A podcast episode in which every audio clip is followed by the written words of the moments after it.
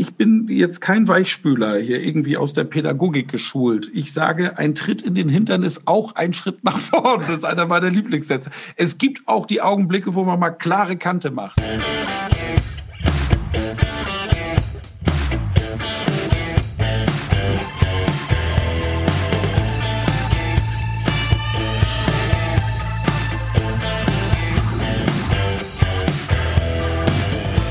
Nonstop Nomsen macht Laune. Nonstop Nomsen Folge 36. Servus und herzlich willkommen. Nie wieder sprachlos heißt ein Bestseller aus der Feder von Rhetoriktrainer Michael Ehlers. Seit über zwei Jahrzehnten trainiert er Menschen, die richtigen Worte zu finden, vom Topmanager bis hin zum Profisportler. Wir kennen uns seit einer gemeinsamen Fernsehsendung. Jetzt ist er bei mir im Podcast und zeigt dir, worauf es beim Sprechen vor und mit Menschen ankommt. Ob Konferenz, Präsentation oder Flirt, in unserem Gespräch gibt es eine Menge Tipps und Impulse, die dir auch die Angst davor nehmen. Und die Chance ist gut, dass du bei deinem nächsten großen Kauf bares Geld sparst. Ich habe diese Podcast-Folge wieder sehr genossen und ich hoffe, dir geht's genauso. Viel Spaß damit. Michael, Servus. Hallo Ingo, ich freue mich bei dir zu sein. Wie geht's dir? Tatsächlich hervorragend, den Umständen entsprechend, lieber Ingo. Ja, aber das ist immer noch der Klassiker als Einstieg nach wie vor gut, oder? Wie geht's dir? Ja, weil es so wunderbar unverbindlich ist. Und das ist das Ideale bei dem Einstieg. Jetzt stell dir mal vor, du sagst, Michael, wie ist denn deine finanzielle Situation jetzt so in Corona-Zeiten? Da sage ich natürlich auch, was ist mit dem los, ne? zu einem Einstiegsgespräch, das machen wir nicht. Diese verbindlichen Dinge, die stellen wir an das Ende des Gesprächs und am Anfang, da ist was Seichtes, Unverbindliches, schön und wie geht's dir, ist gut, denn da darfst du in der Antwort auch eine weiße Lüge setzen. Ja, darf man denn eigentlich auch dann zu jammern anfangen? Da neigen wir Deutschen ja oft dazu, oder? Dass man gleich anfängt und sagt, ach, ist eigentlich nicht gut und dieses, was wir aus Amerika kennen, dass man immer sagt, ja, alles perfekt und, und bei dir auch alles in Ordnung. So, die Welt ist schön, alles Friede, Freude, Eierkuchen. Im, im Prinzip juckt's ja uns Deutsche schon zu sagen, na, es ist alles schlecht im Moment. Das läuft ja, nicht. Das ist tief in unserer Kultur verwurzelt und äh, würde den ganzen Podcast füllen. Ich versuche mal die Antwort darauf, warum das so ist, wirklich zu konzentrieren auf zwei Punkte. Das eine ist, wir Deutschen sind tendenziell eher introvertierte Menschen als extrovertierte, also eher in sich gekehrte und nicht welche, die jetzt sofort losreden. Also das betrifft nicht dich, Ingo, und auch nicht mich, aber 70 Prozent der Deutschen mindestens sind eher intro als extrovertiert. Das ist der eine Punkt. In Amerika übrigens ist das andersrum. Das Zweite, das ist auch in Amerika andersrum, wir Deutschen sind vom Lerntyp sogenannte Mismatcher. Ein Mismatcher, da kommt eine neue Information in dein Leben und du vergleichst diese neue Information mit einer Erfahrung, die du in der Vergangenheit gemacht hast, die nicht funktioniert hat. Das Gegenteil ist der Matcher. 80 Prozent der Amerikaner sind Matcher. Bei beiden gilt lustigerweise Pareto. 80 Prozent der Deutschen sind Mismatcher.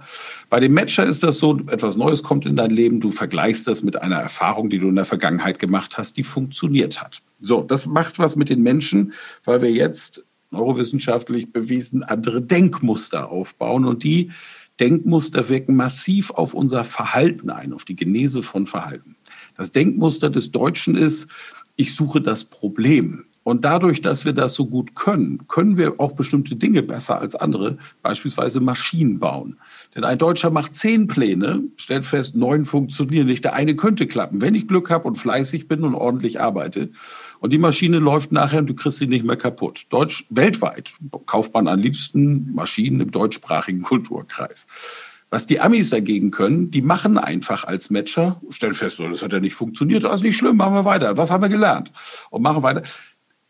Ich würde jetzt von einem Ami nicht unbedingt eine Maschine kaufen, es sei denn ein deutscher Chefingenieur. Aber wenn es um Kommunikationswissenschaften geht, wenn es um Online-Marketing geht, all diese Themen, wo es im Augenblick wirklich auf Geschwindigkeit ankommt, dann sind die Amis uns einfach fünf bis zehn Jahre voraus. Und so siehst du, wie Denkmuster sich einfach auch auf das Verhalten niederschlagen. Das sind wir und das sind die. Und auf das Reden. Ne? Deine Worte zu finden, ist ja dein großes Ding. Also die richtigen Worte finden im Dialog mit anderen Menschen und im Monolog bei einer Rede vor Menschen, das sind deine Spezialgebiete. Rhetoriktrainer. Was ist eigentlich Rhetorik? Die Kunst der freien Rede, sagte man früher, ne? um Menschen zu überzeugen oder ins Handeln zu bringen. Wie sieht denn deine moderne Interpretation von Rhetorik aus? Daran hat sich nichts geändert. Die Rhetorik ist die Kunst der Rede und es ist eine Kunst, das ist wichtig.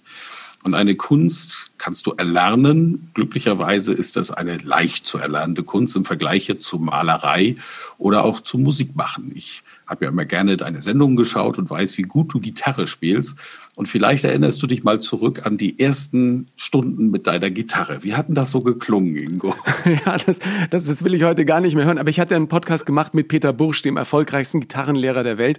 Und der da auch nochmal äh, schön erklärt hat, dass man ja innerhalb von wirklich Minuten erste Erfolgserlebnisse haben kann. Und das ist natürlich toll, wenn du ein Erfolgserlebnis hast und geübt hast, dann übst du gerne weiter, weil du Lust hast einfach auf das, was dann aus dieser Gitarre rauskommt. Jetzt ist ja heute Sprechen und auch zu anderen Sprechen dank Internet und Social Media auch mega einfach geworden, zumindest die zu erreichen. Ist nicht höchste Zeit, dass Rhetorik nicht nur Studienfach ist, sondern auch endlich Schulfach wird in Deutschland, um diesen Kampf der Worte, Bilder und Fake News dann für sich zu gewinnen und dazu bestehen und nicht der Manipulation durch Rhetorik aufzusetzen? Ja, allerhöchste Zeit sogar. Ich mache das seit Jahren, dass ich in eine Schule gehe in meiner Heimatstadt Bamberg und dort die Achtklässlerinnen, es ist eine Mädchenschule, trainiere in Rhetorik.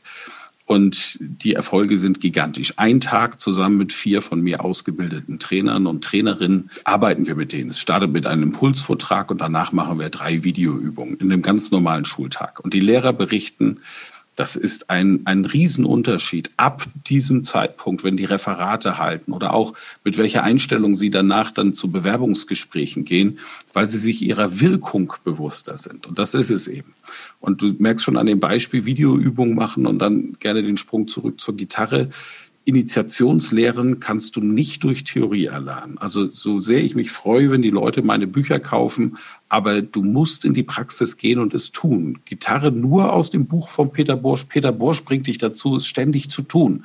Der ist ein fantastischer Pädagoge, der immer wieder Motivationspunkte setzt, die dich dazu bringen, den nächsten Erfolg zu wollen. Und dann schafft er das auch clever, diese Erfolge so klein zu setzen, dass du sie immer und immer hast. Deswegen sind seine Bücher so erfolgreich. Und das ist mein Ansatz auch in der Rhetorik. Rahmenbedingungen schaffen, die Leute ins Üben bringen und besser machen. Und es wäre so schön, wenn wir der amerikanischen oder überhaupt der englischsprachigen Kultur folgen. Denn dort wird an den Schulen viel mehr auf Präsentation und auf Rhetorik geachtet. Ich habe in Amerika den American National Champion in Debating gecoacht. Das ist eine Schulklasse, die in Amerika Sieger wurde beim Debattieren. Das heißt, muss man vielleicht in Deutschland noch mal kurz erklären. Da kriegen die ein ja. Thema und der eine äh, muss die Meinung einnehmen und der andere die andere, die entgegengesetzte und dann müssen die mit Argumenten und äh, den Kniffen, die die Rhetorik bietet, die anderen davon überzeugen, dass sie richtig liegen. Ne? Ja, genau. Und dann gibt es ein starres Regelwerk und dann am Ende auch Punkte. Und diese Klasse war National Champion in Debating. Und als ich rauskam, mit diesen 13- bis 17-jährigen Kindern gearbeitet habe, sehr weibliche Gruppe auch, fand ich toll, da habe ich noch gedacht, Mensch, wenn die später im Berufsleben auf einen deutschen Ingenieur treffen und dann geht es darum, ein Produkt zu verkaufen, da hat es der Deutsche schwerer weil der Deutsche dann anfängt, die Schraube zu erklären, wenn die einfach aufgrund ihrer Ausbildung in der Schule schon wissen, naja, ich mache hier ein Bild, was diese Maschine am Ende produziert. Das ist viel emotionaler. Es gibt ja viele große Reden in der Geschichte. Wenn wir mal ein paar äh, tausend Jahre zurückgehen, Bergpredigt, ja, dann hatten wir in der jüngeren Vergangenheit Martin Luther Kings I Have a Dream Rede, die großen äh, Corona-Reden der Bundeskanzlerin. Was eint diese Reden? Ja, vor allen Dingen eine ganz, ganz große Begabung bei den Rednern, gerade bei Martin Luther King. Der machte das natürlich ständig. Und das Lustige ist, dass seine berühmteste Rede I Have a Dream gar nicht so geplant war, sondern er hatte auf einmal dieses riesen Auditorium in Washington und hat sich für diese große Gruppe etwas überlegt, geht ans Mikrofon, spricht und jetzt war die Mikrofontechnik und die Lautsprechertechnik damals ja noch bei weitem nicht so wie heute. Das heißt, du sprichst dort rein, hörst dich ein paar Mal hintereinander und damit weißt du schon mal in dieser Situation, und das wusste er, ich muss gesetzt und sehr deutlich sprechen, damit über die Lautsprecher ich überhaupt die Menschen da draußen erreiche. Aber er packte sie nicht. Dann hatte er eine gute Freundin an seiner Seite, die sagte zu ihm, erzähl die Sache mit dem Traum, mach das mit dem Traum weil sie spürte, er kriegt sie nicht. Und auch er gab mehr Gas und daran merkst du auch eine Unzufriedenheit, wenn der Redner dann so überpaced. Und dann fing er an und brachte diesen wunderschönen Dreisatz, I have a dream. Und sagte das immer wieder. Und diese ständigen Wiederholungen, die machen natürlich etwas im Gehirn des Zuhörenden. Und damit wurde diese Rede dann weltberühmt. Ja, Aristoteles hat ja schon gesagt, der alte Grieche, wichtig ist, dass die Rede natürlich erscheint. Ja, das macht sie dann äh, glaubwürdig. Ist aber nicht immer so einfach, diese Authentizität auch rüberzubringen, selbst für Profis wie Politiker. Ja, und Rhetoriktraining ist ja auch Authentizitätstraining und damit übrigens auch Persönlichkeitstraining. Das Wichtige ist, dass du auf der Bühne auch, wenn du Themen präsentierst, ins Plaudern kommst und anfängst, deine Geschichten zu erzählen. Also nicht die Fakten runterbetest, sondern so wie zwei gute Kumpels, die sich treffen abends an der Bar und der eine erzählt, ey, mir ist da was passiert im Urlaub und dann erzählt er die Geschichte runter. Und wenn wir ganz normal erzählen, wir können das alle, dann hat diese Geschichte einen Einstieg, eine Hinführung, dann hat sie im Mittelteil eine, eine Story, die oft auch der Heldenreise ähnlich ist. Also da gibt es irgendwie einen Helden, der etwas erlebt und am Schluss mit einer Erkenntnis rauskommt. Ich habe eine Pointe am, und idealerweise sogar am Schluss oder nochmal einen Appell am Schluss, was bei einer Überzeugungsrede wichtig ist. Und wenn dir das gelingt, einfach deine eigene Mitte zu finden, weil du dir deiner Wirkung bewusst bist und weißt, wie das von außen aussieht, dann ins Plaudern kommen, dann bist du schon ein fantastischer Redner und eine fantastische Rednerin. Eine moderne Rede ist ja auch eine Präsentation, die ich vor Kollegen halte oder eine Ansprache bei Opas Geburtstag oder äh, wenn Mutti 50 wird. Was muss ich mitnehmen auf diese Bühne, wie groß sie auch immer sein mag, um da entspannt durchzukommen? Weil die meisten haben ja schon Angst vor diesem ersten Schritt, überhaupt vor Menschen zu gehen. Hilft mir da wirklich so viel, wenn ich einfach mein Smartphone aufstelle und das mal übe und mich filme und mich danach sehe? Weil wenn ich mich danach furchtbar finde, was ich dann? Ja, dann, dann gibt es natürlich den Rat, den ich mir von außen hole, von Menschen, von denen ich weiß, dass sie mir wohlgesonnen gestimmt sind. Und das hilft immer, weil die immer gute Rückmeldungen geben können. Das muss jetzt nicht mal ein Fachmann sein, sondern die können sagen, Mensch, das hat mir gut gefallen, das hat mir nicht gefallen. Und dann bin ich natürlich als Mensch schlau genug, um zu verstehen, dass Feedback von der anderen Seite immer eine Wahrheit von vielen ist. Aber diese eine Wahrheit hilft ja. Ich muss das dann ganz selbstbewusst mit meinen eigenen Erfahrungen und dem, was ich auch will und was ich möchte und was zu mir passt, aus meinem Gefühl verbinden und dann eben auch eine Entscheidung treffen, wie ich das mag. Idealerweise gehe ich mindestens einmal im Leben und wenn ich Profikommunikator bin, hoffentlich regelmäßig in Trainingssituationen, wo ich dann auch von Profis gefeedbackt werde, weil die oft noch einen methodisch-didaktischen Handwerkskoffer haben, der dabei hilft, dass das Ganze dann auch sehr, sehr effizient und zur Person passend ist. Also ich kann mich erinnern, ich hatte immer Bock, vor anderen irgendwas zu machen. Also schon als Merkbar. Dreijähriger irgendwie im Donau-Dampfschiff äh, äh, irgendwie vorne beim Kapitän mal was sagen, was das ganze Schiff hört oder äh, als wir, ich war immer mit Opa und Oma unterwegs, ja, auf so, heute würde man sagen, waren Kaffeefahrten, aber waren keine Kaffeefahrten. Irgendwie mit so einer Rentnertruppe unterwegs, mit einem Bus und ich wollte immer neben dem Busfahrer sitzen und das Mikrofon in der Hand haben und dann sagen, hey, hört mal alle her. Und dann weiß ich noch genau, als mir Opa einmal gesagt hat, ja, wir gehen jetzt durch den Wald, da liegen Baumstämme, da werden irgendwie werden, werden ganz, ganz kleine Zahnstocher draus gemacht aus diesen Baumstämmen. So, das ist interessant. Bin als Dreijähriger auf die Bäume gestiegen und habe gesagt, hört mal alle her, aus diesen Bäumen werden Zahnstocher gemacht. Und dann haben alle gelacht. Und das, das fand ich toll. Und auch irgendwie als Kind dann Gedichte auf einer Familienfeier zu erzählen und so. Bei mir äh, machte dann der Schalter so ein bisschen Klick, als ich 12, 13 wurde und dann jeder mal sagt, ja Ingo, äh, Ge Geburtstagsfeier von Tante Ingrid, äh, mach du mal ein Gedicht. Und irgendwann fand ich es nicht mehr, nicht mehr cool. Ne? Kam dann irgendwann später wieder mit dem Theaterspielen in der Schule. Aber ich glaube, es gibt, äh, wenn man Lust hat auf die Bühne oder wenn man sich da drauf stellt, immer wieder so Phasen, in denen man dann keinen Bock hat? Oder wie soll ich das beschreiben? Kennst du das auch? So Momente, ja, in denen es an einen dann wieder zurückzieht? Also in der Persönlichkeit kommen da ein paar Dinge zusammen, die man übrigens auch mit dem Ocean-Modell, idealerweise mit dem Deep Ocean-Modell, das hat zehn Persönlichkeitsmerkmale messen kann. Und das eine ist verbale Durchsetzungsfähigkeit. Die finden wir in dem, in dem großen E von Extrovertiertheit. Das ist verbale Durchsetzungsfähigkeit. Ich nehme mir den Raum, den ich brauche, um zu sagen, was ich denke. Also eine gewisse Unbekümmertheit ist da auch dabei, ne? Ja, die ist, die ist definitiv dabei. Vor allen Dingen, wenn der zweite Wert des Enthusiasmus, äh, der Extrovertiertheit noch dazu kommt, und das ist Enthusiasmus, das Begeisterungsfähigkeit. Und so schätze ich dich ja auch ein. Wenn, wenn ich dich moderieren sehe, dann sehe ich immer, wie, wie du dich für dein Gegenüber begeisterst und für das, was der dort abzuliefern hat und für die Geschichten und die Anekdoten. Und weil du sehr stark bist im Bereich Fragetechniken und einfach auch verstehst, was der andere sagt, du kannst zuhören, spricht übrigens für einen hohen Intellekt. Ist nicht Intelligenz, Intellekt ist die Lust auf komplexe analytische Dinge. Wenn diese Dinge zusammenkommen, dann ist da quasi der geborene Moderator drin. Jetzt noch etwas Technik dazu, Fragetechniken, Fragearten und schon kann das ein gutes Interview werden. Und wir haben das halt als Persönlichkeit geschenkt bekommen. Damit gehören wir aber zu einer Minderheit, Ingo. Ja, was sind denn aus deiner Sicht die drei größten Fehler bei einer Rede oder Präsentation?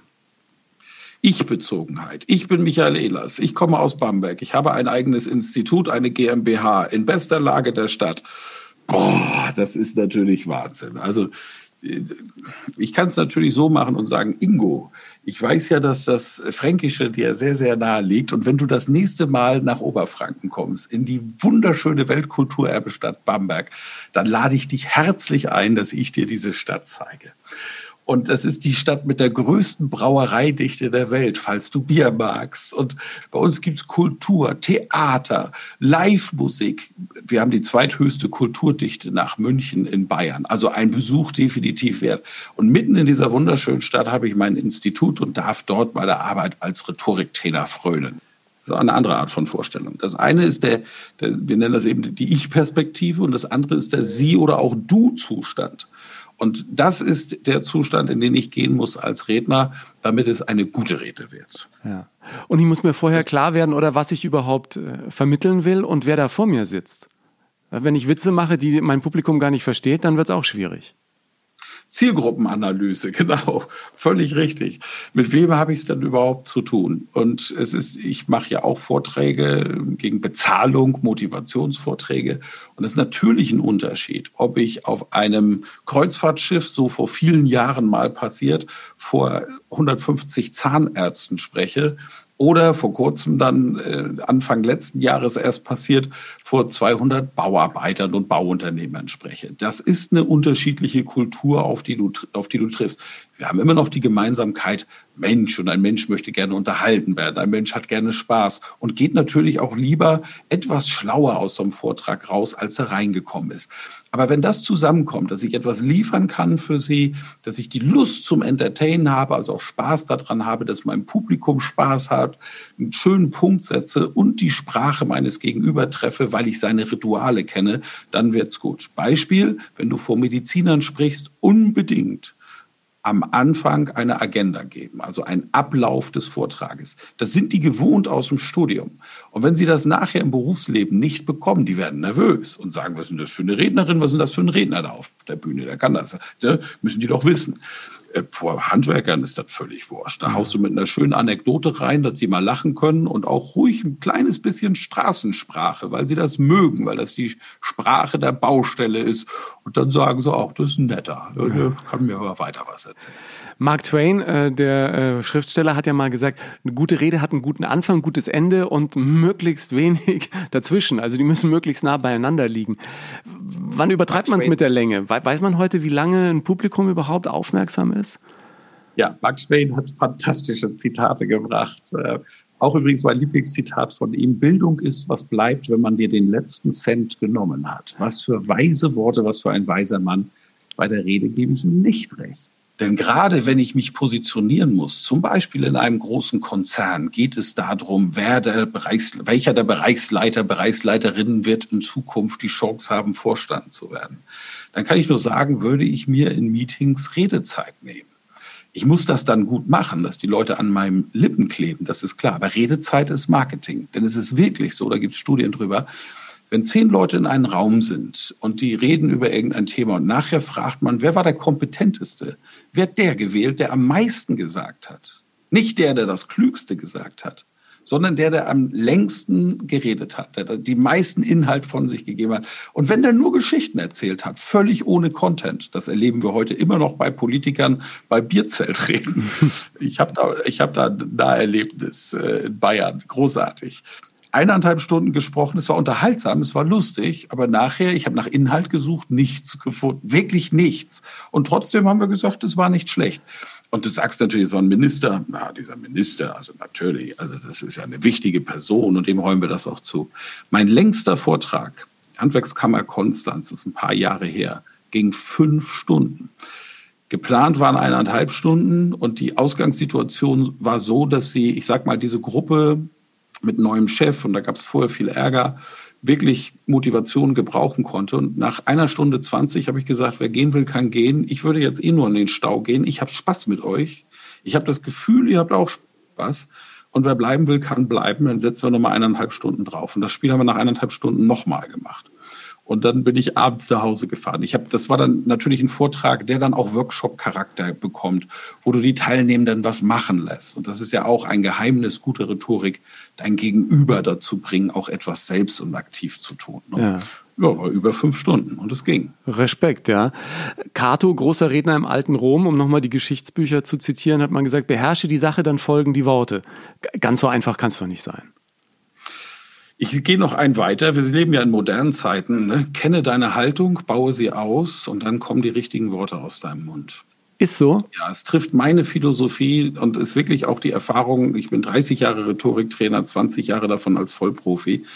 Und ist einfach auch meine Erfahrung. Viele Menschen sind sich gar nicht bewusst über ihre Werte, wer sie sind, wie sie anderen gegenüber zu agieren haben, welche menschlichen Werte dort auch eine Rolle spielen. Und in meinen Rhetoriktrainings sprechen wir sehr viel über die Dinge, damit sie in die Reflexion gehen und sagen, ja, das ist wirklich wichtig auch. Ich bin zwar Chef und ich habe Stress, aber wenn ich mit meinen Mitarbeitenden spreche oder vor meinen Mitarbeitenden spreche, ihnen auch dieses Gefühl zu geben, weil es ja auch stimmt, die arbeiten ja für mich, dass ich Wertschätzung für sie habe.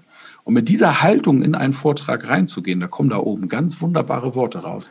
Ich habe ganz oft beobachtet, dass die ganz natürlich vom Ich-Standpunkt, diese Ich-Bezogenheit, in den Sie-Standpunkt oder Du-Standpunkt wechseln und den Nutzen des Gegenübers mehr in den Zentrum ihrer Rede stellen. Ja. Und damit hat Cato in der Grundlage recht. Und wenn wir daraus noch Haltung machen, dann wird es richtig gut. Also das heißt, ich muss wissen, was ich sagen will und ich muss wissen, wer das sagt. Also wer, wer bin ich letztendlich? Ne? Die, diese große Frage, die viele von uns ein Leben lang beschäftigt. Genau, und das ist, das ist der Kern der Rhetorik. Deswegen ist Rhetoriktraining so erfolgreich. Manchmal braucht es gar kein Verkaufstraining, wenn es heißt, oh, unsere Mannschaft verkauft nicht so gut. Mach mal Verkaufsrhetorik mit denen. Nö, meine ich. Ich mache mit denen ganz normales Rhetoriktraining. Weil was, was ist das, wenn die dort Aufgaben bekommen, vor die Kamera treten und das werden wir nachher schön seziert auswerten mit tollem, positiven, motivierenden Feedback. Was ist das? Nichts anderes als Persönlichkeitstraining. Ich bin in diesem lustigen Rahmen gezwungen, auf mich selbst zu schauen.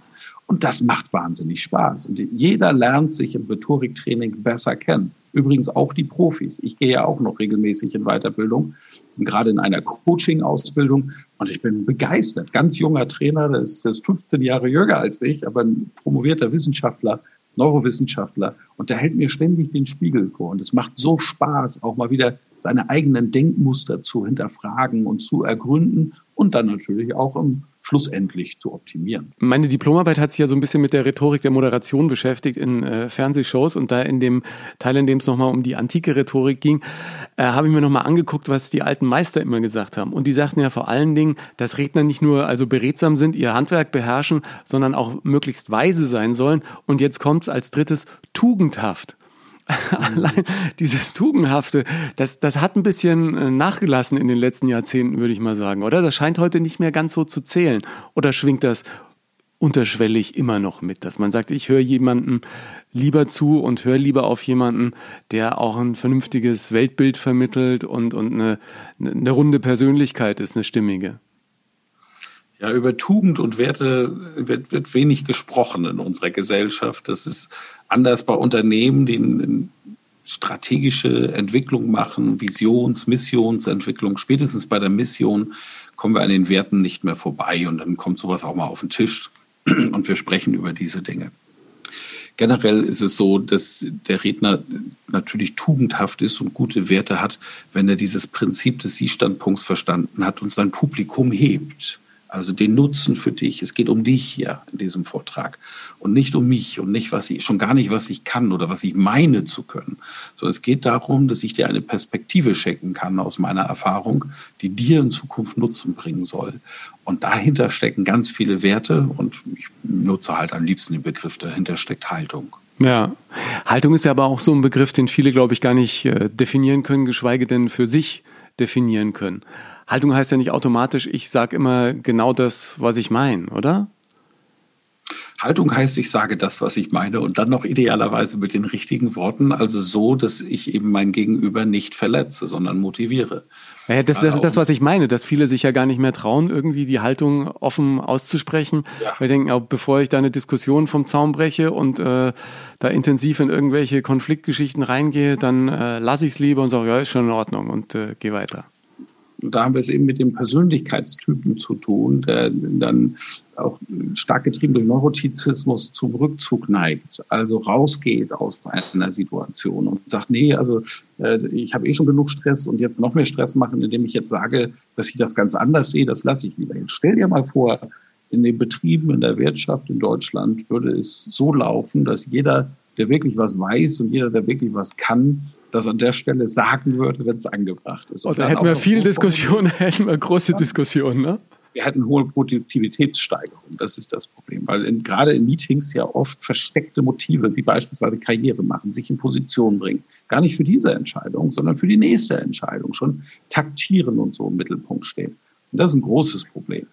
Und meine Mission als Rhetoriktrainer ist ja, echtem Wissen und echtem Können eine Stimme zu geben. Das heißt, den Menschen zu helfen, im richtigen Augenblick auch zu sagen, nein, ich bleibe jetzt nicht sitzen, ich schluck das nicht runter und ich gehe dem Stress nicht aus dem Weg, sondern ich finde eine motivierende Form der Kommunikation meinem Gegenüber auch zu sagen, wie es anders gehen kann. Und schenke ihm dieser Perspektive, wissend, dass er nicht verpflichtet ist, sie anzunehmen ja, andere Meinungen auch mal stehen lassen können. Das ist ja gerade in der Diskussion, wenn wir jetzt über äh, Corona sprechen und andere Verschwörungstheorien, die es ja die letzten Jahre immer öfter auch in die öffentliche Diskussion geschafft haben, begegnen.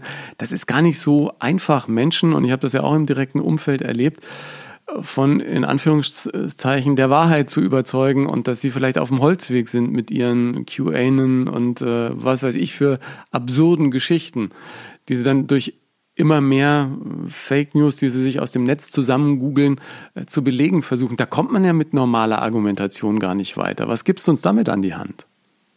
Ja, jetzt kommen ganz viele Aspekte, die dort gerade in diese Gruppe der Verschwörungserzähler mit äh, hineinfließen. Es ist für den Menschen, der mit diesen Personen redet, nicht so leicht herauszufinden, habe ich es noch mit jemandem zu tun, der gerade einem Irrglauben hinterherläuft?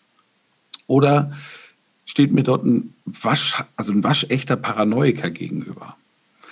Und viele, die, die auch zur Stimme der Verschwörungserzähler wurden, ich müssen die Namen jetzt nicht nennen, mhm. aber da sind ja auch ein paar Prominente dabei, da hat mir eine Medizinerin gesagt, ist eindeutig das Bild der paranoiden Persönlichkeitsstörung bereits gegeben. Die sind gar nicht mehr fähig, selbst zu reflektieren und gehen auch in so eine Art manischen Wahn rein. Also jemand, der jetzt zum Vorredner einer Bewegung wird, der ständig eingeladen wird, von einer Masse von Menschen doch bitte zu sprechen, der von dieser kleinen Gruppe immer wieder Zuspruch bekommt, wenn der eh dazu neigt, dass er es für sich braucht, als groß und als wichtig wahrgenommen zu werden, na, der steigert sich natürlich rein. Und wenn der jetzt kein festes, massives Umfeld hat, das ihn an der richtigen Stelle zurückholt, dann, dann läuft er da durch. Und da ist auch nichts mehr zu machen. Bei denen auch nicht im Gespräch aus dem Weg zu gehen, weil, weil da, wenn, wenn man die bisher kannte, das würden die schon als feindliche Maßnahme äh, wahrnehmen, sondern einfach ähm, zuhören, ruhig sagen, ich sehe das komplett anders, ich vertraue anderen Quellen, ich mag dich, andere Quellen sind mir an dieser Stelle sicherer und dann versuchen einigermaßen nett aus diesem Gespräch herauszukommen. Die anderen, die das nicht haben, die kriegst du aber nicht, indem du draufgehst und sagst, nein, das ist alles ganz anders, also die Konfrontation suchst, sondern der erste Schritt ist tatsächlich Verständnis. Das habe ich zum Einstieg gesagt, wenn dieser Stress auf, die, auf das Verhalten wirkt, Kampf, Flucht, Schockstarre und eben Zusammenrottung, dann macht das was mit uns in dem Modell Genese von Verhalten liegt unter dem Stress, das also auf das System haut, unsere ganzen Denkmuster, unsere ganzen Verhaltensmuster. Es sind rituelle Muster. Also wenn du heute Morgen eine Tasse Kaffee getrunken hast und das jeden Morgen machst, dann ist das ein rituelles Verhaltensmuster. Da musst du ja nicht drüber nachdenken. Du gehst wie automatisch zu der Maschine, weißt, welche Knöpfe du drücken musst, dass du deine Kaffeespezialität hast. Und von diesen Verhaltensmustern, wir bestehen aus Denk- und Verhaltensmuster. Dann kommt das Persönlichkeit, die Persönlichkeit rein, habe ich schon angesprochen, Enthusiasmus zum Beispiel, verbale Durchsetzungsfähigkeit oder Neurotizismus, aber auch Fleiß und Ordnung spielen dort rein und andere Dinge. Und dann fließt Intelligenz rein. Und mit Intelligenz habe ich die Möglichkeit, auf die Denkmuster zumindest einzugreifen. So, wenn ich jetzt also weiß, dass mir jemand gegenübersteht, der gerade Stress hat und in Angst lebt, und nach Antworten sucht und diese Antworten jetzt leider bei falschen Quellen aus meiner Sicht gefunden hat, dann ist das Wichtigste, nicht in Gegenrede zu gehen, sondern zuzuhören und ihn wirklich reden zu lassen. Und während er redet, gibt uns diese Person ja Informationen. Und jetzt speichere ich die wichtigen Informationen ab, wo ich ihm auch nicht sage, das ist falsch, sondern wo ich ihm sage, darf ich dir zwei, drei andere Quellen schicken und dir sagen, warum ich etwas von dieser Quelle halte, weil den einen kenne ich zum Beispiel persönlich, das ist ein Arzt. Und guck mal, was der zu dem Thema gesagt hat. Und so kann ich eine Brücke bauen. Das ist mir beim Menschen gelungen tatsächlich, die mir sehr am Herzen liegen und die dazu neigten, aus völlig verständlichen Gründen, ähm, weil sie wirklich große Angst haben. Da geht es einfach um berufliche Existenzen dass ich denen helfen konnte, zurückzukommen, indem ich immer wieder Quellenangebote gemacht habe. Und die sind dann zwar immer noch so ein bisschen natürlich in der Wut, weil da geht es um die Existenz. Aber auf der anderen Seite haben sie ein breiteres Quellenpensum zur Verfügung, nachdem sie dann ihre Entscheidung treffen oder Meinungen aufbauen. Und Entsch das hilft wirklich. Entscheidungen treffen und Meinungen aufbauen. Viele nutzen dafür das Netz, ja, reden im Internet Videos auf Social Media. Das ist ja quasi äh, eine neue Art von Dialog auch, ne? weil man versucht, ja. mit anderen ins Gespräch zu kommen. Gelten da neue Gesetze in Sachen Rhetorik und Dialog oder sind das im Prinzip die alten Gesetze feinjustiert aufgrund des neuen Korbes an medialen Möglichkeiten? Ja, da, da gelten die alten Gesetze, die ganz unterschiedlich ausgespielt werden. Ganz besonders erleben wir das gerade übrigens in dem neuen sozialen Netzwerk Clubhouse das ja nur über Stimme und Sprache funktioniert, wo du keine Inhalte posten kannst, sondern das ist eine, ein reines, reines Live-Forum. Hochinteressant, wie sich Social Media gerade durch Clubhouse verändert. Da lohnt sich wirklich für Interessierte mal reinzuschauen. Und wenn es nur aus Forschungsgründen ist, zum Zuhören, gibt es aber wirklich tolle Inhalte.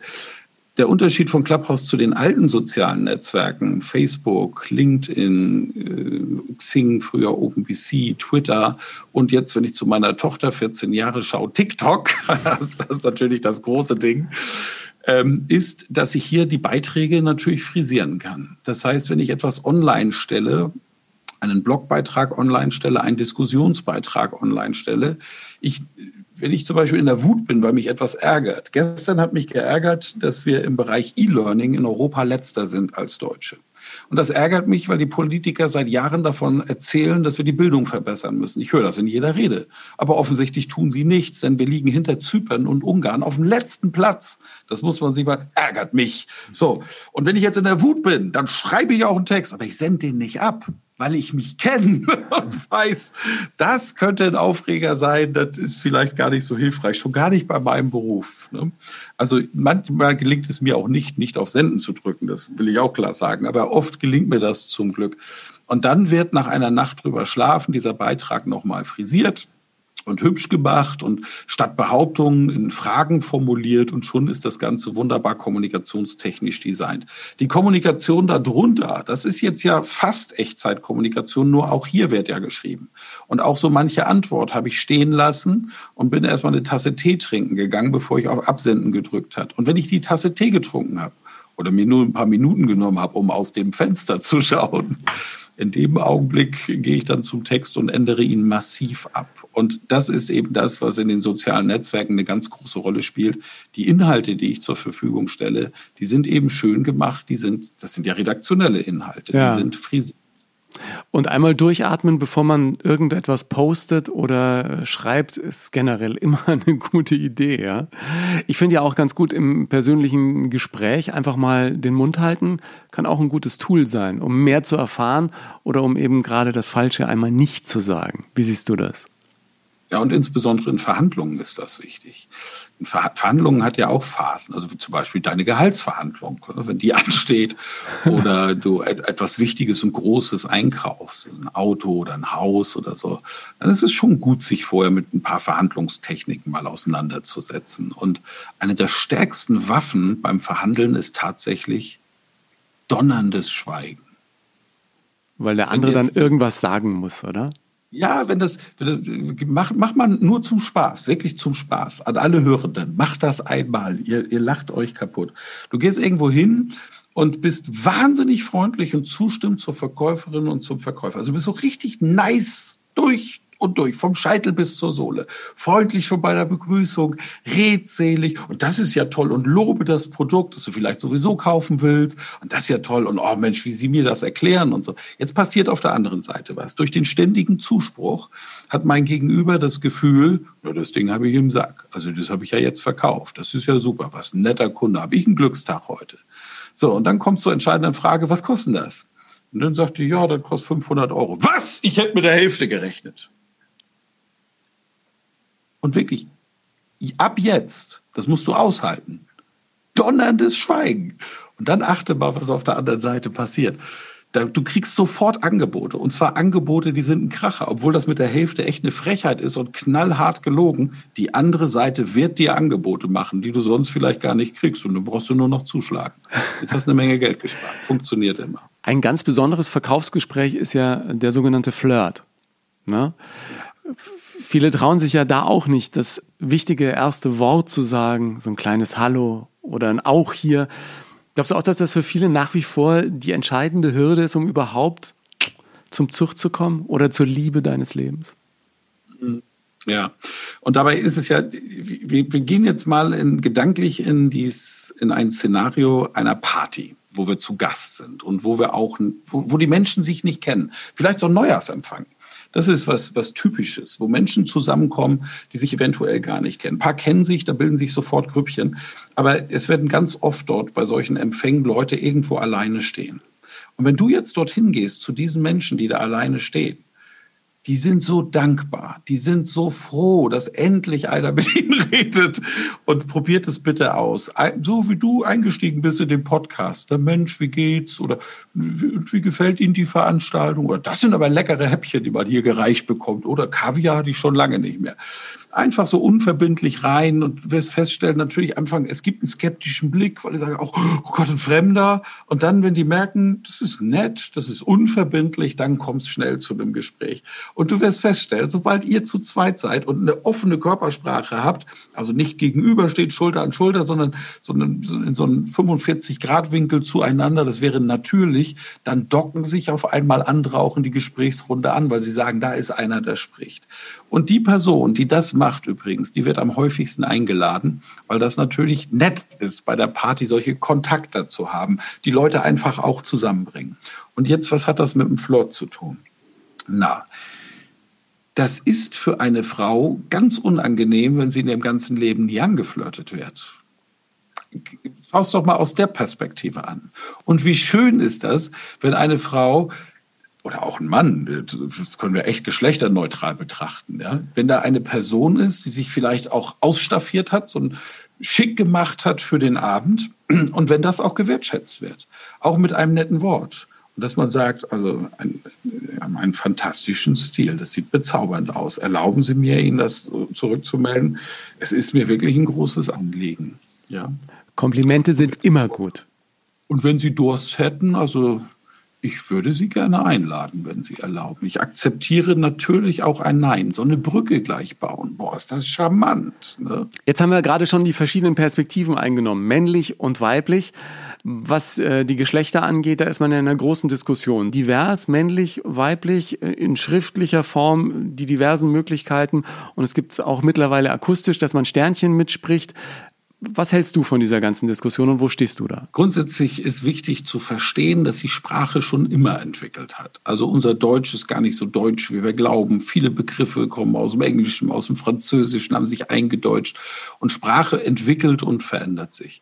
Es gibt Begriffe, die komplett verschwinden aus dem Sprachschatz, auch aus dem aktiven Sprachschatz. Sie gehen dann in den passiven und verschwinden dann ganz. Und es gibt Begriffe, häufig über die Jugendsprache, die kommen dann dazu. Und das ist auch gut so, das hält uns auch fit. Und das Gendern ist eine oft ideologisch aufgebohrte Diskussion, die immer dann, wenn ich merke, es ist rein ideologisch, nicht zielführend ist. Dennoch begrüße ich die Diskussion um das Gendern generell. Ich bin ja Dozent an den St. Gallner Management-Schulen, SGMI, SMP, Boston Business School. Hier wird das Top-Management aus deutschsprachigen Konzernen ausgebildet, in meinem Fall eben in Rhetorik und Verhandlungstechnik. Und ich habe dort seit 15 Jahren pro Seminar in der obersten Führungsebene 0,8 Frauen sitzen. So, die ganzen netten Dinge, die Manager so sagen, wie sie an der Frauenquote arbeiten und wie wichtig ihnen das ist, da ändert sich nichts dran. Und da können wir uns ja auch wirklich die Zahlen anschauen. Und das ist falsch und muss falsch sein. Und dafür gibt es einen Grund. Und dieser Grund ist selbst bei vielen Damen beispielsweise noch nicht angekommen, weil sie es auch so gewohnt sind. Wir können wieder in dieses Verhaltensmodell zurück, das ich schon mal skizziert habe. Da sind Kommunikationsrituale geschaffen und sie sind es gewohnt, dass sie in der Kommunikation nicht angesprochen, sondern nur mit gemeint sind. Und das ist falsch. Deswegen finde ich die Kommunikation dahingehend, dass ich spreche von beispielsweise Teilnehmern meines Seminars und Teilnehmerinnen oder neutral von Teilnehmenden spreche, das halte ich für absolut richtig. Und ich finde es auch gut und erfreulich, wenn ich in den Medien, gerade in offiziellen, nicht in Talks, da kann ich das mal vergessen. Und das ist völlig in Ordnung, dass ich, wenn ich ins Plaudern komme, in alte Muster zurückfalle. Aber an bewussten Stellen, die wichtigsten Stellen bei Vorträgen sind ja immer Einstieg und Schluss, bewusst Gender und sagen, liebe TeilnehmerInnen, ich freue mich sehr, Sie hier begrüßen zu dürfen. Das ist ein Zeichen, das ich dort setze. Das ist ein Symbol, semiotischen Charakter, den ich in den Raum werfe. Und ich zeige damit jeder Frau im Raum, ich meine sie nicht nur mit, sondern ich spreche dich hier ganz bewusst an. Wenn wir das tun und dass das getan wird, halte ich für richtig, wird sich über die neuen Sprachrituale auch im Verhalten später etwas ändern. Das ist neurowissenschaftlich erklärbar und beweisbar. Was ich ja so interessant finde, ich hatte mir neulich mal den Spaß gemacht und mal überlegt, wie es wäre, wenn ich ein Sachbuch lesen würde, in dem alle Begriffe, was weiß ich, wie, wie Lehrer oder äh, andere Berufsbezeichnungen immer nur in der männlichen Form verwendet werden, halt um alle abzubilden. Wenn es genau andersrum geschrieben wäre und überall mhm. von Lehrerinnen und, und anderen Innen äh, die Rede gewesen wäre, wie ich mich da als Mann fühlen würde, ja. Äh, das wäre ja. schon ein komisches Gefühl. Genau, und großartigerweise gibt es aus dem, ich glaube, es ist sogar das Familienministerium, einen Gesetzentwurf, in dem genau das gemacht wurde. Na, und da haben die Jungs aber geguckt. Sprache verändert sich und eine Geschichte, die dazugekommen ist und immer beliebter wurde in den letzten Jahren, sind diese ganzen Emojis. Da kommen auch jede Woche irgendwie neue dazu. Manchmal kriege ich irgendwelche WhatsApp-Nachrichten, die bestehen nur noch aus Emojis und du verstehst gar nicht mehr, was irgendwie gemeint ist, wenn du diesen Emoji-Code nicht irgendwie intus hast. Sind jetzt Emojis gut gegen Sprachlosigkeit oder sind die einfach nochmal ein zusätzlicher Ort, an dem Missverständnisse auftauchen, die man eigentlich gar nicht bräuchte. Ja, sie sind hervorragend. Auch da gibt es Forschungsarbeiten drüber, weil ein Emoji eben das Zwischenmenschliche ausdrücken kann, dieses, was, was in der schriftlichen Kommunikation fehlt. Wenn, wenn ich etwas behaupte und ein Zwinker-Smiley dahinter setze, dann ist das eben keine Behauptung, die der andere jetzt, weil er ja keine Mimik, keine Gestik wahrnimmt, sondern einfach nur den nackten Satz liest, sofort für bare Münze nimmt und was ihn natürlich auch oder sie in Aggression bringen könnte. Und so ein Zwinker-Smiley löst da schon ganz viel auf. Ja. Und deswegen ist das in der gerade Messenger-Kommunikation, wo wir mal eben so einen kleinen Chat hin und her haben, etwas Hervorragendes, weil es eine zusätzliche menschliche Kommunikationsebene eben mit einfügt. In Geschäftspost würde ich darauf verzichten. sonst sind sie bei der nächsten Beförderung nicht dran. Aber da hat sich es zum Glück auch noch nicht etabliert. Aber also im E-Mail-Verkehr würde ich auch darauf verzichten. Aber in diesen sogenannten Chats und Messenger-Diensten ist das eine hervorragende Geschichte. Eine Geschichte, bei der ich lange immer nicht wusste, wie mache ich es denn jetzt, äh, gerade als Moderator in Fernsehsendungen oder bei irgendwelchen Galas auf der Bühne. Wen siehst du, wen duzt du? Ja? Experten darf man nicht duzen und dann bei volle Kanne, irgendwann, wenn du einen Experten dauernd da hast, dann, dann duzt man sich schon irgendwie. Und ich bin dann äh, relativ zügig, ich weiß nicht, wie lange das gedauert hat, aber dazu übergegangen, einfach jeden Gast, jeden Experten einfach vor der Sendung zu fragen, sag mal, sag mal, du oder sie, mit was fühlen sie sich wohler? Und manchmal fühlen die sich einfach auch mit einem Du wohler, weil man irgendwie gleichaltrig ist oder so. Und dann bekommt man dann natürlich von vielen Zuschauern, die dann einer älteren Generation angehören, Briefe und Post. Wie können sie die oder denjenigen überhaupt duzen? Gerade vielleicht Schauspielerinnen, die paar Jahre älter waren oder so. Ich habe dann immer das gemacht, was der Gesprächsatmosphäre, wie ich fand, gut getan hat. Und das hat sich dann auch wirklich immer als das herausgestellt, was da ganz gut funktioniert hat. Zumindest in so einem Rahmen. Ne? Auf einer Party ist natürlich dann schwierig schwieriger. Ich habe dich ja äh, sehr häufig gesehen, denn äh, das ist eine Sendung, die, die ich also seit deiner Anfangszeit als Moderator übrigens immer sehr, sehr gerne gesehen habe. Ähm, sowohl dich als auch deine Kollegin Nadine, glaube ich, hieß. Und was mir bei dir eben gut gefällt, und ich weiß ja auch, dass deinen Fans das so gut gefällt, ist, dass du unglaublich warmherzig bist und, und gut, sehr gut in weiche über weiche Kommunikation reingehst. Und dann kannst du ja ruhig schon mal fest werden. Aber was ich sehr häufig bei dir gehört habe, und das ist eben sehr klug und auch die Lösung ist, wir kennen uns ja schon länger, deswegen duzen wir uns. Und dann kommen die Briefe natürlich auch nicht. Ne? Das, das stimmt in der Tat. Ja, und, und das ist einfach der Punkt. Also ähm, ich bin auch ein sogenannter Dudes-Typ in den Räumen, in denen ich die Regeln bestimme und die Rituale bestimme, beispielsweise meine Seminarräume. Da wird von Anfang an geklärt, ich erkläre das dann äh, den Kognitionswissenschaften, man hat herausgefunden, dass man sich Dinge viel besser merken kann, wenn man sich duzt. Deswegen einigen wir uns jetzt auf das arbeitsmäßige Du. Ist das in Ordnung? Abnicken überall natürlich. Da hat noch nie einer gesagt, nein, sitzen Sie mich bitte. Noch nie. Ja, und dann wird sich geduzt und dann kriegst du auch in so eine Seminargruppe ja gleich eine ganz andere Atmosphäre. Und ähm, jetzt Clubhouse, diese neue soziale App, dort wird sich generell geduzt. Das ist einfach die Clubkultur. Das kommt ja aus Amerika rüber und ist wirklich nach Deutschland rübergeschwappt. Und dort habe ich, war ich jetzt in einem Talk und habe einen Unternehmer kennengelernt. Ich kenne den seit Jahren, weil ich seine Blogs lese, noch nie persönlich mit ihm gesprochen. Und da war ich in einem Raum und habe mit ihm gesprochen. Da hat über 100 ähm, Filialen eines Handelsunternehmens. Und ich habe den automatisch wie selbstverständlich gesiezt weil die, die Achtung vor dieser Person da ist. Das ist eine herausragende Persönlichkeit, die sich dort zu Wort gemeldet hat. Und auch er hat gesagt, na, ist doch hier üblich, sich zu duzen, wenn das für Sie in Ordnung ist. Ich sage, na klar, seitdem duzen wir uns. Es gibt aber auch Bereiche, wo es angebracht ist, Distanz zu halten. Meine Frau ist selbstständige Unternehmerin, vermittelt osteuropäische Pflegehilfen, die für 24 Stunden im Haus sind. Und sie sagt, ihr ist es einfach wichtig, es ist eh ein Thema, wo du den Menschen so nah kommst. Also, ne, weil du erfährst alles über die zu pflegende Person, was mit denen los ist, ähm, wie, wie die Morgentoilette abläuft und so weiter. Du erfährst alles und du schaust so tief rein. Und sie nutzt das sie, um noch etwas Restdistanz zu haben. Und sie liegt damit auch richtig. Da ist der Kontext richtig. Jetzt bist du Familienvater. Hat dir deine Erfahrung als Rhetorikmeister geholfen, deine Frau in die richtige Richtung zu quatschen und deine Kinder besser zu erziehen? Oder ist da Hopfen und Malz verloren? Weißt du, wie mit Friseuren, die, die manchmal selber mit der, der übelsten Frisur rumlaufen. Genau, ja, ich bin über meine Frau so dankbar. Sie ist meine schärfste Kritikerin und ähm, war in meinen Seminaren, war auch bei meinem Ausbilder in den Seminaren. Das war mir auch wichtig, dass sie den auch kennenlernt, damit sie auch weiß, warum ich in bestimmten Situationen so agiere, wie ich agiere, wo ich das her habe, damit sie es selber für sich einordnen kann.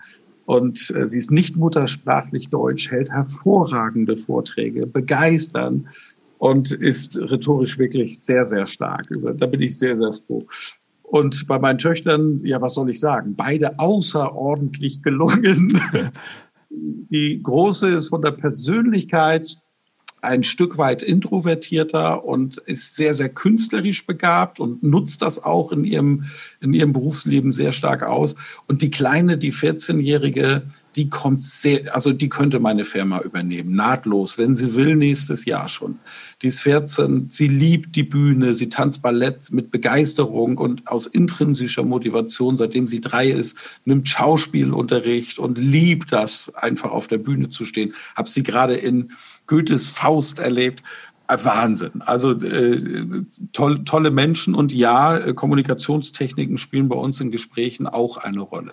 Ja, aber was würdest du Eltern mit an die Hand geben, sich nicht von ihrem Nachwuchs manipulieren zu lassen? Manipulative Rhetorik funktioniert ja bei Menschen, die uns sehr nahe sind, besonders gut. Ja, lieben ist die Antwort. Und das klingt platt und doch ist es eine sehr komplexe Antwort, wie wir ahnen. Ne? Was ist denn das? Diese, diese absolute Liebe und, und das Zugeständnis, dass da ein Mensch steht mit Stärken, mit Schwächen und dass das den Menschen nun mal ausmacht. Und auch Akzeptanz, dass es Situationen gibt, wo wir auch menschlich und zwischenmenschlich an Grenzen kommen. Das passiert in Partnerschaften immer und das passiert natürlich auch im Umgang mit Kindern. Aber ich muss in dem Augenblick, wo ein Konflikt entsteht, einfach auch in der Lage sein, und gerade als Verantwortlicher, der sich verantwortlich fühlt und das auch weiß, dass er Verantwortung in Kommunikation übernehmen kann, mal das Getriebe und den Motor zu trennen und die Kupplung zu treten und einfach auch mal geistig aus Situationen rauszugehen, um sie nicht eskalieren zu lassen es ist, ich bin jetzt kein Weichspüler hier irgendwie aus der Pädagogik geschult. Ich sage, ein Tritt in den Hintern ist auch ein Schritt nach vorn. Das ist einer meiner Lieblingssätze. Es gibt auch die Augenblicke, wo man mal klare Kante macht. Das ist auch völlig richtig.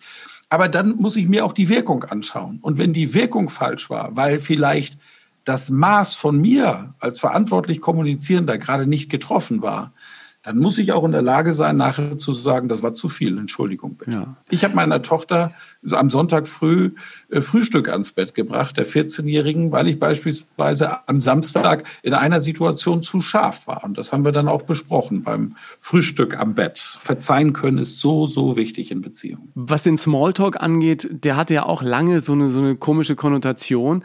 Ich finde ja, dass Smalltalk im Prinzip eine ganz, ganz wichtige Vorstufe ist, um, wie wir vorhin gesagt haben, überhaupt ins Gespräch zu kommen und um überhaupt die Basis zu legen, einfach eine Etage tiefer gehen zu können und jemand wirklich wirklich kennenzulernen. Und ich wurde neulich in einem Podcast gefragt, was ist dein wichtigster Tipp, um guten Smalltalk zu haben, weil du ja so oft im Fernsehen mit, mit Menschen, die du auch vorher vielleicht nicht kanntest, gut ins Gespräch kommst.